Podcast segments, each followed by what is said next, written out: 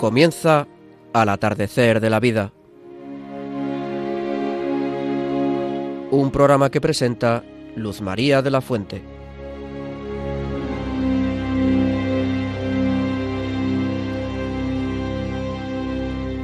Queridos amigos mayores, muy buenas tardes. Empezamos nuestro programa de hoy con un recuerdo muy especial para San José de Calasanz, cuya festividad celebra la Iglesia mañana día 25 de agosto, domingo 21 del tiempo ordinario. San José de Calasanz providencialmente nos recuerda que estamos aquí para aprender y para enseñar qué es lo que él hizo toda su vida. Y digo que me parece providencial porque nuestro programa de hoy se titula Los mayores, discípulos del Señor, maestros por el amor.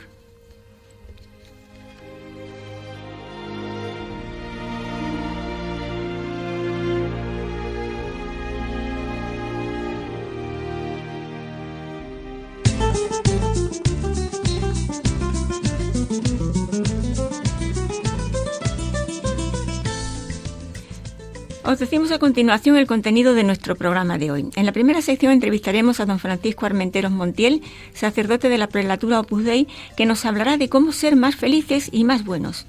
La segunda sección entrevistaremos a Ángel Jiménez López, es la primera vez que viene a nuestro programa y tiene cosas muy interesantes que contar. A continuación, en la tercera sección, tendremos la entrevista musical a cargo de Jaime Tamarit, que todos conocéis. Y en la cuarta sección escucharemos una breve reflexión de Guillermo Padilla, seminarista, luego entrevista a María Antonia Colado y escucharemos también otra breve reflexión de Felipe de la Fuente del libro El Paso de la Vida, del sacerdote don Francisco Fernández Carvajal. Llegamos así a la despedida y como siempre rezaremos juntos una oración por las intenciones de todos.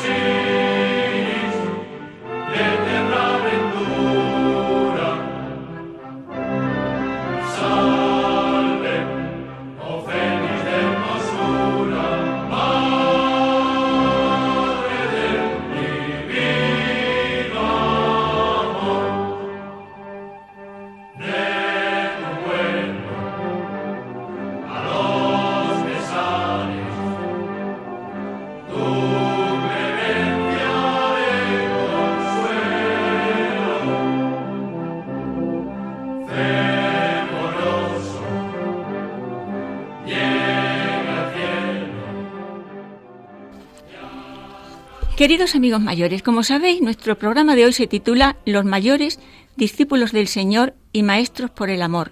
Un título que podría definirse de cara a Dios en dos palabras, formación y entrega. El caso es que este verano el Papa Francisco ha declarado venerable a Guadalupe Ortiz de Landazuri. Llama la atención la forma en que esta mujer, química de profesión y que es la primera mujer del Opus de beatificada, ha vivido su vocación de una forma alegre, sencilla, entregada feliz, pionera, siempre en positivo, contando con Dios. Algo así como la virtud amable que a todos nos gustaría compartir con todos todos los días. Después de esta demasiado larga presentación y pidiendo disculpas, vamos a entrevistar a don Francisco Armenteros Montiel, sacerdote de la prelatura Opus Dei, que nos hablará sobre la posibilidad de seguir creciendo, aprendiendo, amando, porque como bien dice nuestro Santo Padre el Papa Francisco, la felicidad en esta vida es posible, Don Francisco Armenteros es asturiano. Ha estudiado Derecho, Ciencias de la Educación y Derecho Canónico. Ordenado sacerdote en la prelatura del Opus Dei en 1971. Actualmente es conciller secretario general de la Diócesis de Getafe y capellán del Colegio Arenales en Arroyo Molinos. Buenas tardes, don Francisco, y muchísimas gracias por venir a nuestro programa de mayores. Buenas tardes, encantado de colaborar. Quería hacer una pregunta. En una época de tantos conocimientos y adelantos a todos los niveles, hay muchas personas de todas las edades, no solo ancianas, que se sienten solas. ¿Es importante tratar de sentir a Dios como Padre? Sí, exacto. Dice, no solo ancianas, porque hay adolescentes y sacerdotes, todos, porque todos somos humanos y tenemos dificultades, ¿no? La respuesta es afirmativa, efectivamente, claro. Pero un problema añadido en esta época a la que se refería es la dificultad en algunos casos de entender el papel del padre. Estoy recordando ahora que, aunque hace mucho tiempo, un misionero en Japón nos contaba en Valencia que allí en Japón la paternidad no se entiende, incluso él tenía que empezar la misa no diciendo en el nombre del Padre y del Hijo y del Espíritu Santo, por la diferencia de cultura, sino que decía en el nombre del silencio, de la palabra y de la armonía, porque el papel de Padre no se entendía, ¿no? Por otra parte, se entiende la figura del padre si el padre es ejemplar. Ahora se está escribiendo mucho sobre la falta del padre en la familia, ¿no? Por ausencia, por trabajo, por separaciones y, claro, hay que eh, darle otra vez el, sentido que tiene el padre, el padre y la madre, ¿no? La complementariedad. En este sentido de volver a Dios, ayuda el hecho de intentar salir de uno mismo, de poner en su sitio al yo. Sí, esto de toda la vida, lo del yo es puede resultar incluso molesto. Por ejemplo, Santa Maravillas de Jesús, a las carmelitas ahí en el convento les decía que los yoísmos sobran en el monasterio, ¿no? A veces esta tendencia que tenemos al yo, mi, me, conmigo, ¿no?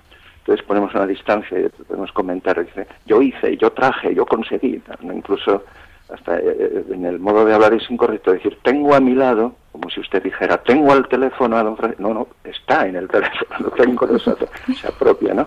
es mejor decir está a mi lado o está de y incluso algunos en, los medios de comunicación dice está detrás mía no mía no eso es posesivo no dice está detrás de mí o sea que hay que evitar ese yo no no porque si nos adjudicamos los méritos de lo que hacemos nos tendremos que adjudicar los fracasos y eso ya no nos gustará tanto Para eso también hay que romper de algún modo la barrera del miedo, como hicieron los profetas que se fiaban totalmente de Dios. Eh, sí, eh, por la fe, es la confianza en Dios, confiar en la providencia, ¿no? Se acuerda y se acordarán los que nos escuchan perfectamente del pasaje de Abraham, que por una parte Dios le promete que va a ser padre de una inmensa generación, que ni las estrellas del cielo ni las arenas, arenas del mar solo tiene un hijo y le pide que lo sacrifique, ¿no? Y cuando el hijo que va en camino del sacrificio con la, leña, el, puñal para hacer fuego y todas esas cosas, ¿no? Padre, padre y, la víctima, y dice Dios, dice Abraham, Dios proveerá. Ahí nació el Dios proveerá, incluso que en catalán o en valenciano, Dios proveerá, dice, vamos a, a confiar en Dios, ¿no? Por cierto, aquí en Radio María, hace unos meses escuché, me parece que era un sacerdote, que comentaba que alguien había dicho que en la Sagrada Escritura aparece 365 veces la expresión no tengáis miedo. Y, que comentaba el sacerdote, dice, una para cada año, ¿no? Para cada día del año, ¿no? 365 veces. Está fenomenal eso para una para cada día del año. Hay que acordarse. ¿Es posible, don Francisco, afrontar la vida cuando uno está muy cansado, por ejemplo, con fortaleza, no como si estuviéramos hartos? Mm, sí, eh, esa expresión a veces sale espontánea, ¿no? estoy harto, bueno, se puede llegar a evitar y, a lo mejor interiormente diciendo lo ofrezco, Yo estos días estoy copiando una serie de textos por asociación de ideas, incluso uno de Santa Rosa de Lima, que hemos celebrado hace poco, ¿no? y, uno de Benedicto XVI, por ejemplo, que habla de la teología de la cruz, que dice que es una teología de la alegría victoriosa, aún, es, este valle de lágrimas que recordamos en la salve, ¿no? es la, certidumbre de que el amor es más fuerte que la muerte, eso que también está en la Sagrada Escritura. ¿no? Y hablaba el Papa de la fuerza de la resurrección presente ya en las tinieblas de la muerte, o sea que la muerte nos abre a la resurrección, es un motivo más de esperanza y, de, y, de, mantener la fortaleza, de mantenernos fuertes. ¿Usted cree lo que dijo que el Señor, venid a mí todos los que estáis cansados, que usted cree que funciona siempre o es para la gente muy santa? podemos incluso decir solo santa, ¿no? santa, muy santa. Sí, no, no, pero de muy santa es verdad. En una predicación escuché, no sé si fue en televisión o en una retransmisión en la radio, que el, sacerdote predicando decía, y este no es un santo cualquiera, me hizo gracia, ¿no? Como si hubiera santos de primera y de segunda. Bueno, yo creo que sí que hay. ¿eh? en cualquier caso, esto que te decía de unos textos, hace poco leí un libro sobre Fray Hernando de Talavera, que fue el primer arzobispo de Granada después de la conquista, ¿no? Y, y, decía que los cristianos, gracias a nuestra fe en Dios, decía Padre, Hijo y Espíritu Santo, tenemos la capacidad de contemplar los acontecimientos con esperanza y añadida, añadía, por muy dolorosos que sean estos, ¿no? porque tenemos eso, presencia de Dios, visión sobrenatural, confianza en la providencia. ¿no? Entonces por eso, y decía que, ese interés tenía la reina Isabel la Católica de evangelizar Granada, diciendo, les hacemos un bien, ¿no? Transmitir el Evangelio y que y, esta frase en particular, ¿no? Venid a mí todos, porque es verdad, eso es al pie de la letra. Y si lo vivimos, comprobamos que es verdad. Si no lo vivimos, pues nos quedamos nosotros con la cruz. Hace, en, en el centenario de la consagración de España, el cardenal Osoro, en la misa, dijo que, bueno, está hablando del Sagrado Corazón, de la cruz, dice, sí, con estas ideas, con confiando en el Señor, en el corazón de Jesús, tendremos, eh, mm, eh, como dijo, tendremos cruz, pero no tendremos cruces. Dice, estaremos con el Señor, pero no cruces en ese sentido negativo. Y eh, otra, si me da tiempo, en, el Papa Francisco ha recordado algo de León Bloy, León Bloy que, se cita mucho. Dice, solo hay una tristeza, la de no ser santos. Y esta presentación que ha hecho usted de, la, de, Guadalupe, de la Beata Guadalupe, el, se canonizó, el, se beatificó el 18 de mayo, ¿no? que decía el Papa, la santidad de la puerta de al lado, es la santidad de la normalidad, de la vida de una persona normal, a la que estamos llamados todos. Eh, Dios nos, nos ayuda a cultivar la confianza en su misericordia y también en las personas. Eh, eh, claro, en en las personas, porque pues, el pueblo de San Juan, no, a Dios no lo ha visto nunca nadie, pero vemos a Dios en la conducta de los cristianos, de los que siguen, de los que siguen a Dios, ¿no? Y entonces eh, los cristianos que somos otros Cristos, aquello de San Pablo, ¿no? que le dice, ¿por qué me persigues? Dice San Pablo, yo, yo no persigo, dice, sí, persigues a los que son como yo, a los que me siguen, ¿no? A los cristianos, ¿no? Y esta expresión también muy que se recuerda mucho a los cristianos creíbles, tenemos que ser cristianos creíbles por lo que hacemos, no por lo que decimos, sino por lo que hacemos, ¿no? Como los padres o los abuelos, que a veces incluso yo ahora me viene este recuerdo de mi padre que no sé por qué hice un comentario y tal, y me dice muy serio, ¿tú has oído alguna vez a tu padre decir eso? los padres son ejemplares, pues los hijos. Es verdad, sí. Dios nos ayuda a confesarnos y a empezar de nuevo a dar un testimonio, como los niños cuando crecen. ¿Usted cree? Crecemos por dentro, no como los niños, pero crecemos. Sí, eh, también, bueno, a lo mejor yo como sacerdote que tengo la, ventaja de leer mucho y estudiar mucho y prepararme y escuchar a mucha gente, ¿no?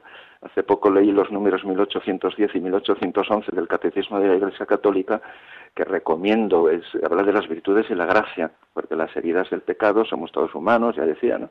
Las heridas del pecado nos impiden hacer el bien y, siempre, pero bueno, con la gracia de Dios, el Espíritu Santo, el esfuerzo personal, la repetición, acabamos haciendo el bien y evitando el mal. 1810 y 1811 del Catecismo lo recomiendo. Muchísimas gracias, don Francisco Armenteros, por sus palabras y por favor, rece que, para que caigan en la buena tierra de tantas personas mayores jóvenes por el amor a Dios y al prójimo. Muchísimas gracias. De acuerdo. Adiós, Mariana.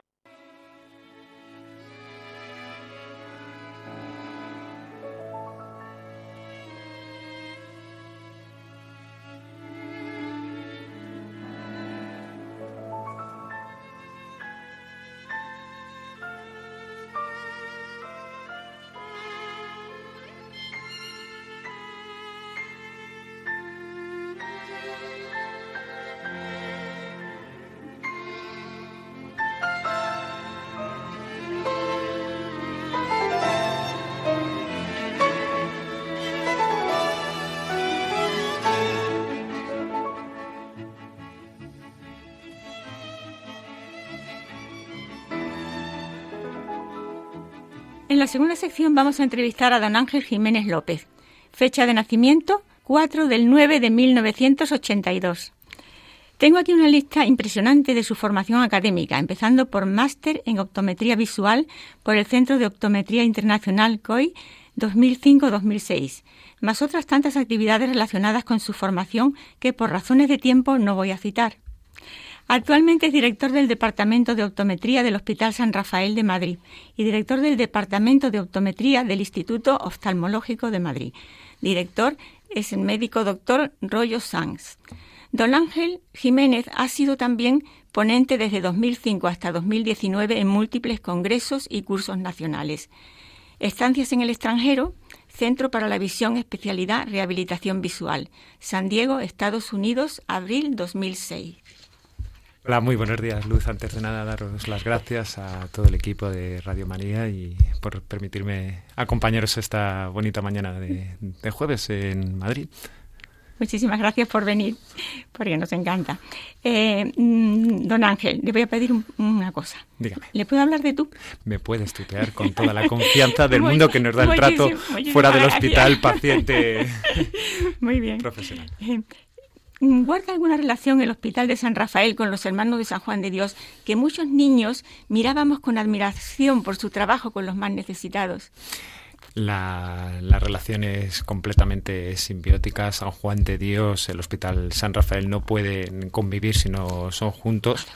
Eh, por lo que la orden hospitalaria de San Juan de Dios tiene que ver con los hermanos de, de San Juan de Dios y del Hospital San Rafael, cuya labor es, como todos conocéis, la fundación del Hospital San Rafael y ayudar a las personas que más lo, lo necesitan. Lo necesiten. Había antes muchos niños que nos acogían, era impresionante. Sí, siempre se ha relacionado el Hospital San Rafael como un hospital infantil. Sí. Eh, hoy en día ya se está revirtiendo la, la situación, lógicamente, la, la, media de población cada vez es más longeva y ya no solo se hace esa especialización infantil, sino también una especialización más global, ayudando a personas más, más desfavorecidas y sobre todo acompañándoles en esos momentos complicados, como, como son cuando uno no tiene todo el apoyo familiar o sí. se encuentra enfermo.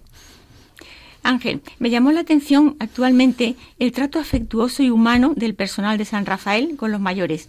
Eso facilita incluso que estén, que estemos más contentos y predispuestos a confiar en que todo va a ir bien. Sin duda. A ver, cuando uno tiene una enfermedad o una patología que la cual le limita o le hace ser dependiente de, de, su entorno, de sus familiares o de la gente que o del profesional que lo va a atender o que le va a acompañar en esa eh, enfermedad, lógicamente el empatizar, el estar eh, en contacto, un, tener un contacto humano, no solo científico o profesional, facilita mucho que la recuperación sea más, más llevadera y que al final el paciente eh, tenga un trato de confianza total con su profesional. Y se nota mucho, ¿eh? porque yo he visto ya toda la gente contenta. Sí. Es una cosa que impresiona porque una operación siempre... El equipo humano del Hospital San Rafael es un equipo muy amplio y, como dicen muchos proverbios, si quieres ir so, eh, rápido ves solo, si quieres llegar lejos ves bien acompañado y el Hospital San Rafael y la Orden de San Juan de Dios se encarga de ir bien acompañado para llegar lejos, no, no rápido. El secreto Exacto. es llegar de una manera sí. correcta. Ángel, mira, como sabes, tengo 33 nietos y como todas las abuelas deseo que sean muy felices. Uh -huh. El hecho de elegir los chicos y las chicas una profesión que en principio les gusta, les atrae, puede influir en esa felicidad futura que proporciona la elección adecuada a pesar del esfuerzo que lleva consigo. Yo tengo tres nietas, tengo tres nietas en tercero de medicina y otra en segundo. Están ilusionadísimas, pero a veces me da un poco como de miedo. Es una vocación eso. Sin duda la, la, labor asistencial, el ayudar a los demás es completamente eh, vocacional. Eh, uno para ver frutos tiene que sembrar y sembrar en cualquier aspecto de la vida, ya sea el formativo, ya sea el personal, eh, no recoges frutos inmediatamente, los recoges a medio largo plazo, pero eh, hay que ser paciente, mejor nunca mejor dicho, por un profesional de la salud para poder recoger esos frutos y poco a poco ir llegando a los objetivos. Yo creo que uno no se confunde cuando eh, ayuda a los demás, eso da mucha vitamina al ego eh, y eso es importante ser paciente, como he dicho anteriormente. Yo creo que el hacer una buena elección eh, es complicado cuando uno es joven, lógicamente, es muy, muy complicado, pero bueno, el que no lo intenta nunca sabe si se ha confundido o no. Eh, hay que hay saber, que hay que ser valiente, hay que ser valiente en ese sentido. Sí, sí. Uno no es valiente por ayudar a los demás, que eso muchas veces va innato en la personalidad, en la forma de ser de cada uno. Uno es valiente en intentar también ayudarse a sí mismo, que muchas veces lo que nos Pues hace falta es eso, es eh, ser capaz de ayudarnos a nosotros mismos para dar la mejor versión a los demás, y no muchas veces es complicado. Ángel, perdona, una pregunta importante. Los sentidos corporales, como se decía antes, son cinco. Ver, oír, oler, gustar y tocar. Eso en el colegio lo hemos dicho. Pero le- le- le- yo me sorprende que somos conscientes los seres humanos de que el primero que encabeza la lista es la vista. Dos ojos para toda la vida. ¿Cómo los debemos cuidar? Los debemos cuidar poniéndolo en manos de buenos profesionales, eso sin duda ninguna. Eh, ¿Tú qué vas a decir? ¿Qué te voy a contar? Eh, pero bueno, eh, a ver, sí que es cierto que, que por suerte eh, la naturaleza Dios nos dio dos. Y, Uno de reserva. Y casi todos esos órganos importantes en el cuerpo humano eh, que nos permiten eh, captar, captar eh, el, exterior, la, gente, están duplicados la pista es uno de ellos. Eh, sin duda eh, hay que cuidarlos, hay que llevar unos hábitos saludables, ya son no solo de, de, alimentación, sino también de actividad física, mm, evitar, por ejemplo, ahora que estamos en verano, en pleno mes de agosto, la sobreexposición a la radiación ultravioleta, una buena gafa de sol con un buen filtro ultravioleta evita las oxidaciones a nivel de retina, con problemas asociados a la edad, como puede ser la degeneración macular eh, o algún otro problema asociado también a la edad o la aceleración de, de, otros problemas, como pueden ser unas cataratas prematuras, etcétera. Entonces, una buena gafa de sol en, en verano ayuda mucho a proteger eh, nuestros ojos para que nos duren toda la, la carrera personal que tenemos y toda la vida. Pero fíjate, yo pienso que eso lo teníais que promocionar un poco porque eh, a menos que tengas que ir al oculista o al oftalmólogo, uh -huh. pues nadie te dice nada de cómo tienes que actuar con los ojos. No lo dudo que habría que hacer y más habría campañas. Que hacerlo, porque es que es importantísimo. Bueno, Ángel, muchísimas gracias por tu paciencia y disponibilidad y también especialmente por tu trabajo tan interesante. Que San Rafael os bendiga a todos los que trabajáis en la hermosa tarea de mejorar el mundo, de la mano, aunque a veces no nos demos cuenta, de ese precioso arcángel, San Rafael, que también nos cuida especialmente a los ancianos. Mm. Hasta pronto, un abrazo. Un fuerte abrazo a todo el equipo y gracias.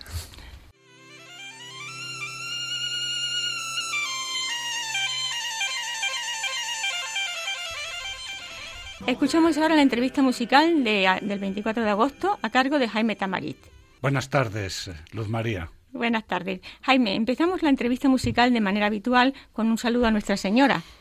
¿Qué fragmento musical has escogido para el saludo de este mes? Hoy hemos escogido un Ave María de Pietro Pace, un prelado maltés que sirvió como arzobispo titular de Rodas y fue obispo de Malta desde 1889 hasta su muerte en 1914. Compuso este hermoso motete con el Ave María.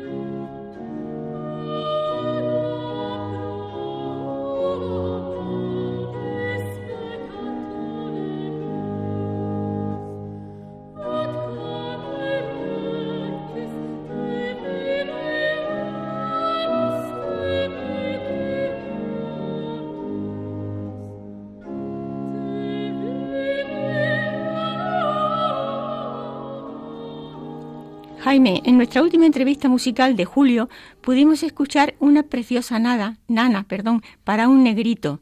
¿Podríamos escuchar ahora otra nana que vuelva a tocar nuestros corazones? Las canciones de cuna nos retrotraen a la inocencia de nuestra niñez. Recuerdos que son un tesoro en nuestras vidas. recuerdos que surgen en el ocio del verano. Una canción de cuna que nos llena de ternura al escucharla es la canción de cuna de Brahms, compositor alemán de finales del siglo XIX.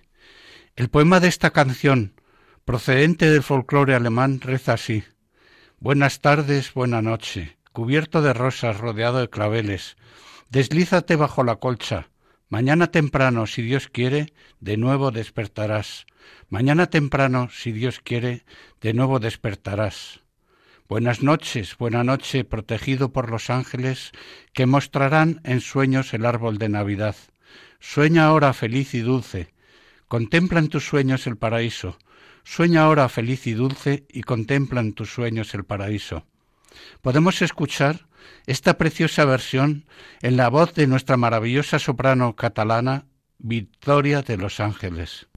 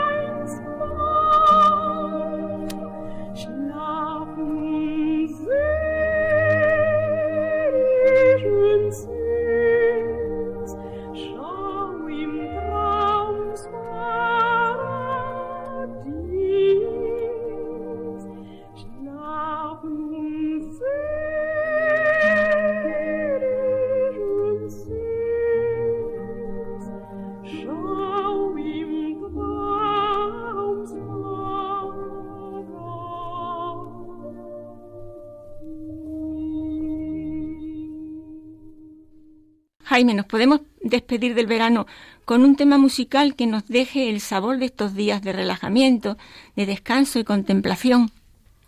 En estos días de estío disfruto de manera especial la música impresionista.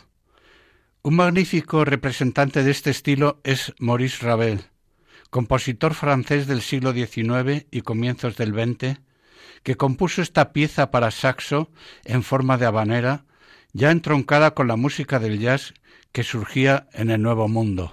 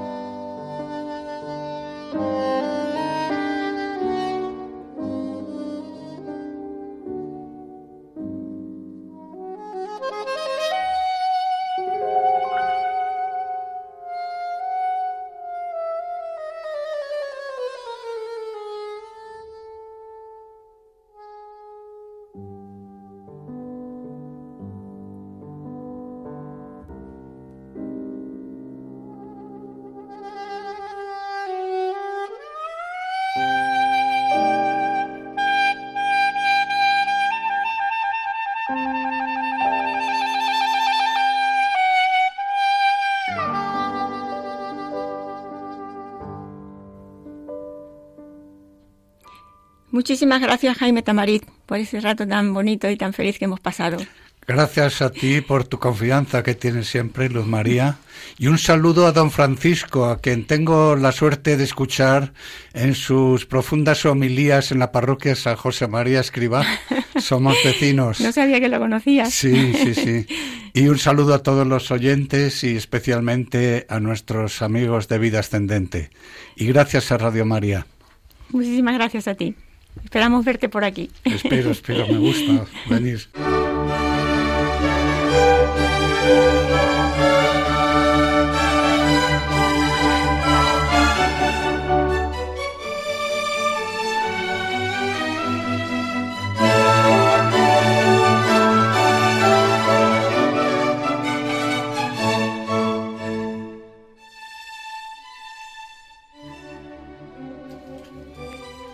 ahora vamos a escuchar breve reflexión de Guillermo Padilla. Buenas tardes, Guillermo. ¿Qué tal? Buenas tardes. Muy bien, gracias a Dios. Disfrutando un poquito del verano. También buenas tardes a, a los colaboradores del programa y a todos los radio oyentes. Muy bien, Guillermo, pues te escuchamos. Muy bien. En esta edición, que creo que me has dicho que se llama Los mayores discípulos del Señor, Maestros por el Amor, un título precioso en esta Bien. ocasión de atardecer de la vida. Bien, estamos inmersos en el verano, es el momento más esperado, sobre todo por los jóvenes, para disfrutar la playa, los amigos, las fiestas.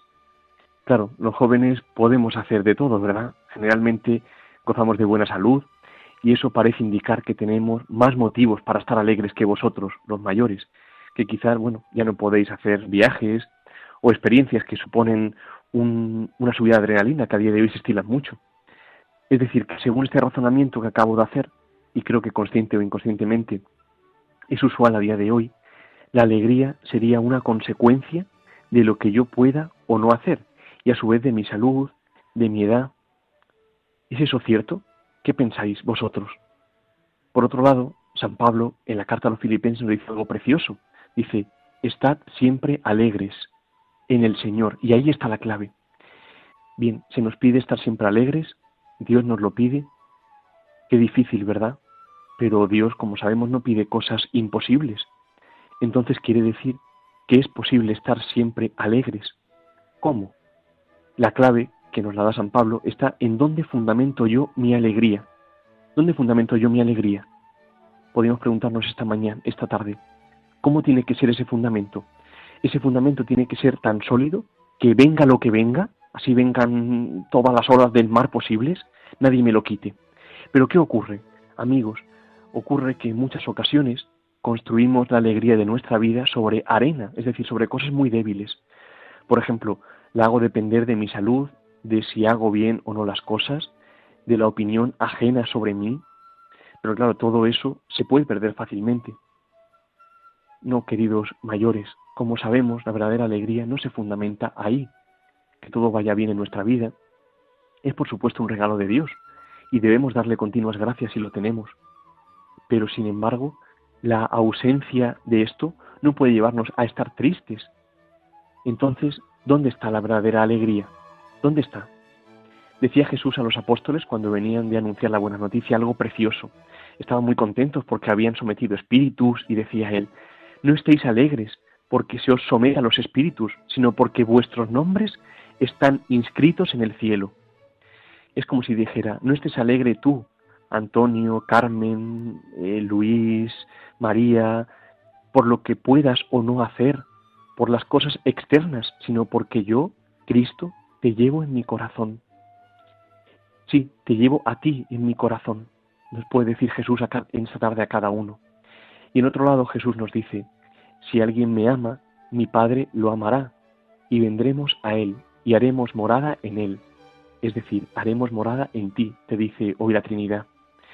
Si amamos a Jesús, si nos olvidamos de nosotros mismos, que somos el mayor impedimento muchas veces de que Jesús entre en nosotros, si po ponemos todo nuestro pequeño corazoncito en el suyo, Él vivirá en nosotros. Es decir, que si estamos en gracia de Dios, Jesús, que nos ama a cada uno ardentísimamente, vivirá en nuestra alma.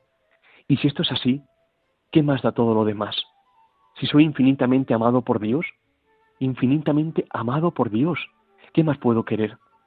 Hasta la cruz, es decir, el sufrimiento, que es lo que más tememos, Pues bien, en este contexto de amor y de confianza en Dios, no será sino una medicina amorosa que Él nos da personalmente a cada uno, porque nos ama y quiere que nos curemos de nuestros egoísmos y soberbias. Bueno amigos, para terminar le pedimos a la Virgen María, que ella es maestra verdadera del amor, que nos alcance la gracia de estar siempre alegres en el Señor, si es posible, aunque parezca difícil, siempre con su ayuda. Vivamos este tiempo que queda de verano, queridos mayores, dejando que Jesús tome plena posesión de nuestra alma y démosle todo, nuestro todo. Y así seremos maestros verdaderos del amor, por nuestra alegría, por nuestra sonrisa, queridos mayores. Bueno, que Dios os bendiga, que tengáis buen verano y pedís también por estos pobres seminaristas, que Dios nos ayude en el verano. Muchas gracias. Muchísimas gracias, Guillermo Padilla, porque nos has dado mucho ánimo y muchas ideas que tenemos que madurar y pensar, porque es importante eso de estar alegre siempre. Difícil. Muchas gracias a vosotros. Estar alegres un ratito es muy, muy fácil, pero el otro no. Gracias. A vosotros, que Dios bendiga.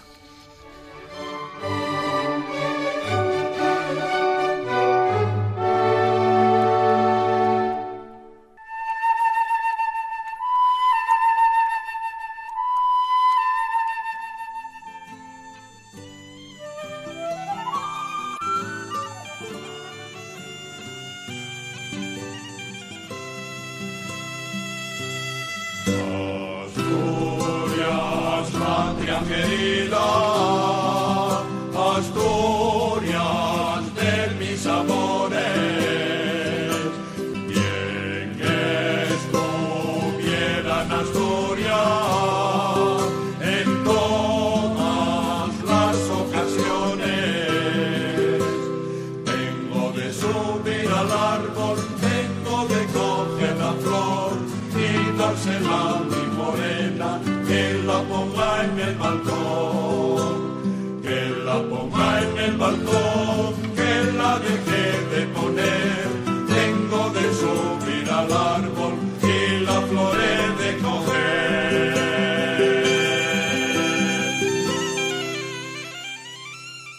Entramos en la cuarta sección. Queridos amigos mayores, hoy María Antonia Colado nos ofrecerá un interesante testimonio sobre la importancia que tiene el hecho de prepararnos cada día un poquito para ayudar al Señor siendo discípulos aplicados y maestros en la humilde ciencia del amor al prójimo que somos todos.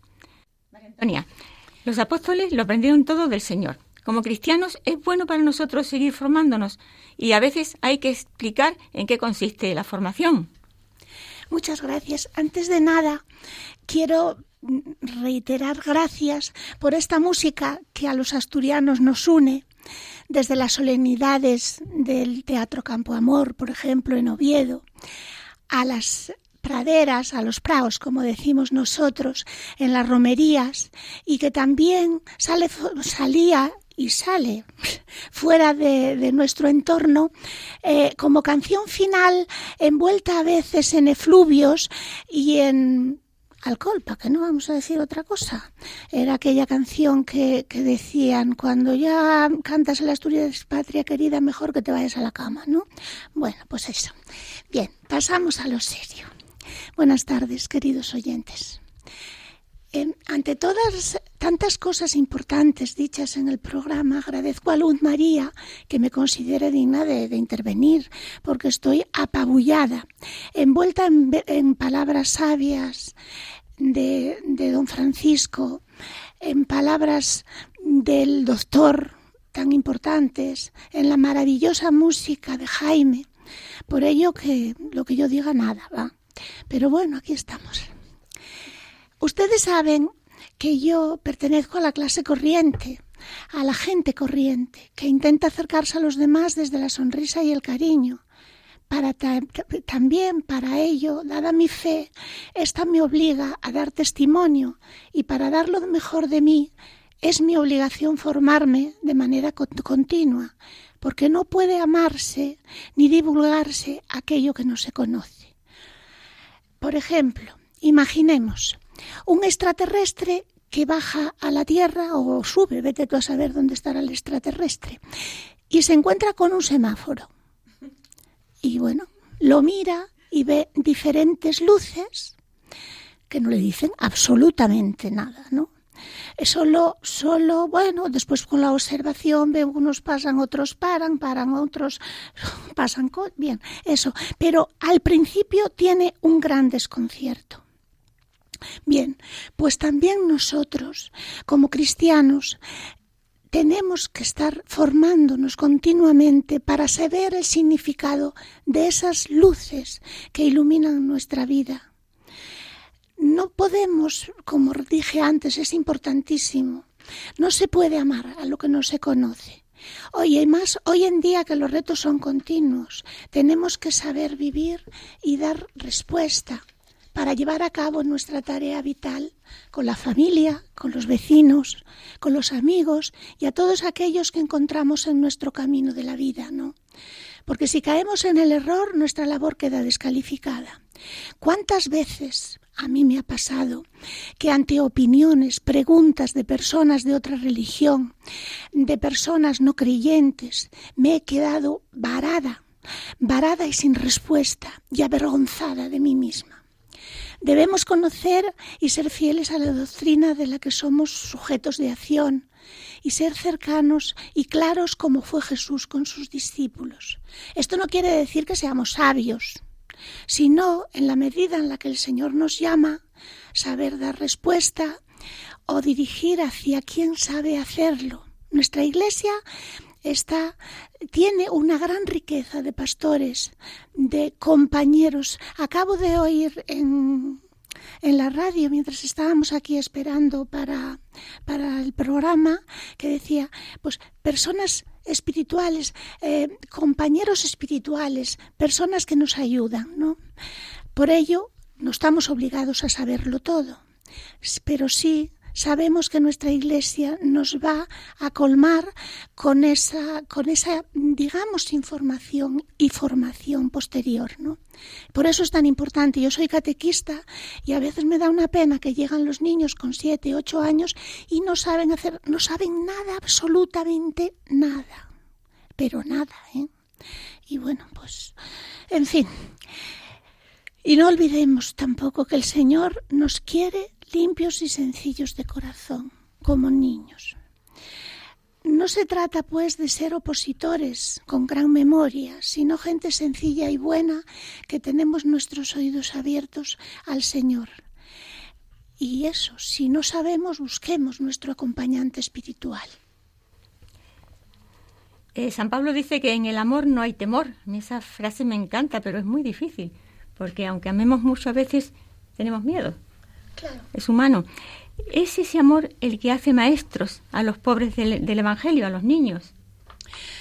Sin duda, si estamos formados en nuestra fe, el amor a los demás será mayor y nuestro miedo será menor. No tendrá un efecto gaseoso, eh, nuestras palabras no tendrán ese efecto que apenas deja huella, será algo profundo que sanará y nos acercará a Dios y a los que nos rodean. Mientras más conozcamos la profundidad y la experiencia del amor cristiano, más amaremos y sin lugar a dudas y sin llegar a ser, nos aproximaremos a la esencia de ser discípulos aventajados. A mí me queda una buena tirada, como se dice por mi tierra, ¿no? Les pido que sean benevolentes, porque creo que a veces soy un poco redicha. A mí en particular me anima a creer que Dios nos quiere por igual y si, tiene alguna preferencia es por los más necesitados. Sigamos su ejemplo y sus enseñanzas. También quisiera añadir que a veces no serán caminos de rosas los que nos toque recorrer, pero en virtud de nuestro testimonio, a la larga siempre quedará en nosotros un rescoldo de paz pese a las dificultades. Muchísimas gracias, María Antonia Colado, por tu bonita colaboración. Bueno, hice lo que pude y, lo, y, como sé poco, pues, pues, pues, pues poco. Ya sabes muchísimo. No. no.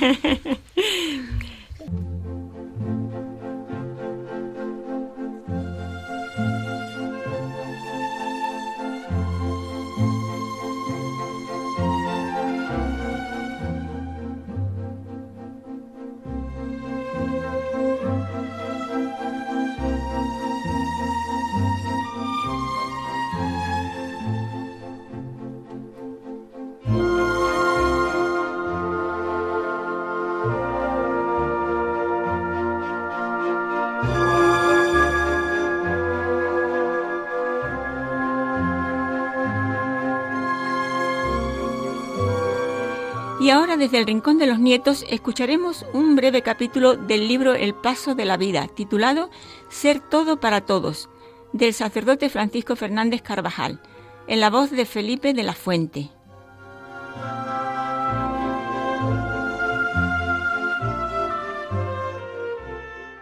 Abrir los ojos a la vida de los otros. Es la clave para desterrar amarguras, malos recuerdos, expectativas oscuras. Las personas mayores, con sus debilidades y limitaciones, si son cristianos de verdad, cuentan con capacidad, oportunidades y gracia de Dios para servir a los demás con gran eficacia. La experiencia de la vida les ha hecho maestros en humanidad. Vislumbran las consecuencias de los hechos y de las decisiones. Han adquirido conocimientos sobre abundantes materias han sufrido y han adquirido capacidad de comprensión.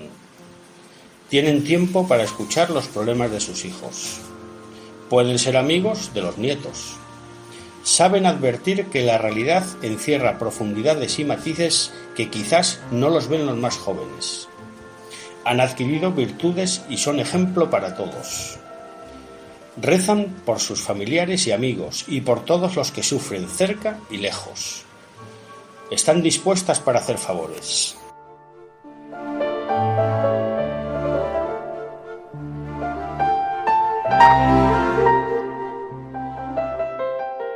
Todo ello si son buenos.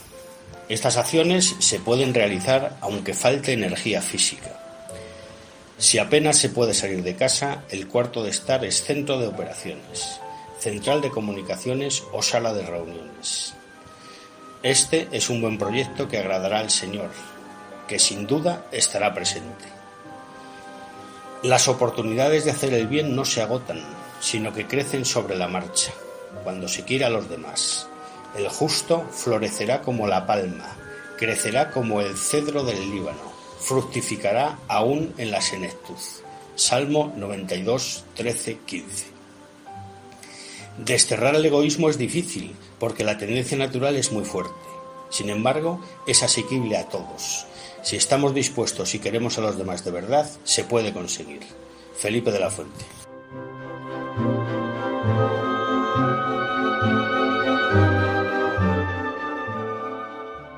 Cuando una persona elige la generosidad como norma de conducta de sus días, el tiempo se queda corto para ayudar, servir, comprender, el campo para sembrar generosidad es muy extenso. Resulta desconcertante, a primera vista, lo que se cuenta de un general español que luchó en la guerra de Cuba, que relata así una batalla. Teníamos ante nosotros el ejército enemigo. Yo debía de dar la orden de atacar, y entonces delante de mí estaba yo. ¿Dónde estaba él? ¿Qué quiso decir? ¿Qué vio en realidad? Quizás otro ser humano. Hay personas que solo se ven a sí mismas y viven como si los demás no existieran, incluso en instantes cruciales de sus vidas o ante las decisiones familiares y sociales graves. Veneran su propio yo como lo único que merece atención e importancia. Es un modo de ceguera que contiene orgullo, vanidad y una dosis alta de egoísmo. Algunos llevan puesta una especie de coraza que los aísla y aleja de los otros, porque nada quieren saber de ellos.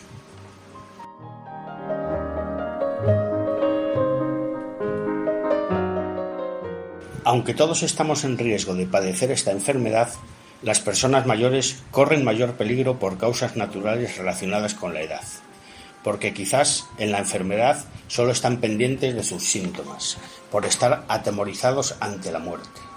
Desde su experiencia pueden considerar ignorantes a los demás. Sus limitaciones suelen hacer difíciles la comunicación.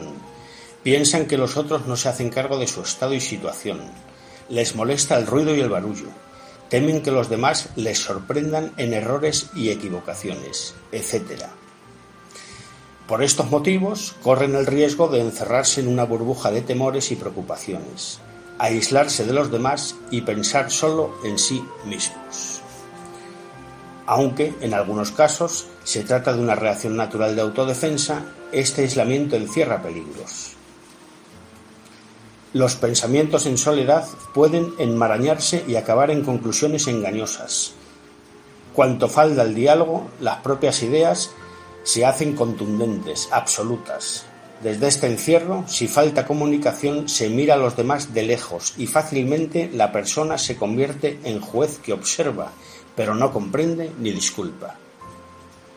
Es muy fácil que el egoísmo acabe en tristeza y es grande la infidelidad que deriva esta actitud.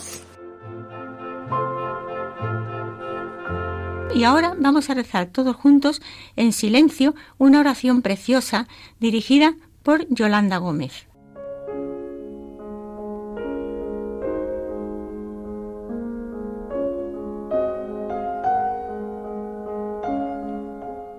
Santa María, Madre de Dios, consérvame un corazón de niño, puro y cristalino como una fuente. Dame un corazón sencillo que no saboree las tristezas, un corazón grande para entregarse, tierno en la compasión. Un corazón fiel y generoso, que no olvide ningún bien, ni guarde rencor por ningún mal. Fórmame un corazón manso y humilde, amante sin pedir retorno, gozoso al desaparecer en otro corazón ante tu divino Hijo. Un corazón grande e indomable, que con ninguna ingratitud se cierre, que con ninguna indiferencia se canse. Un corazón atormentado por la gloria de Jesucristo, herido de su amor, con herida que sólo se cure en el cielo.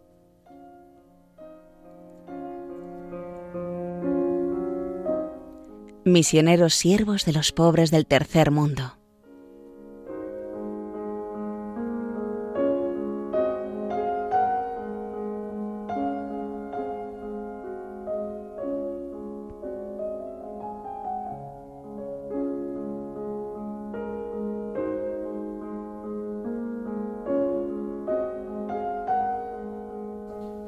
Muchísimas gracias, Yolanda Gómez.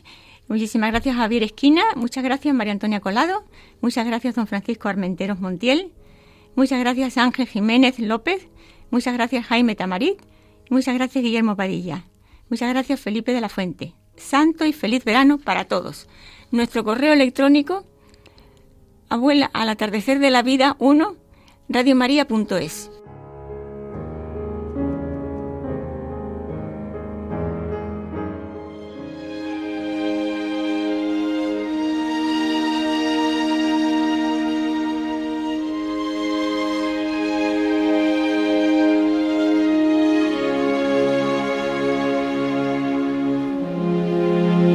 Han escuchado Al atardecer de la vida,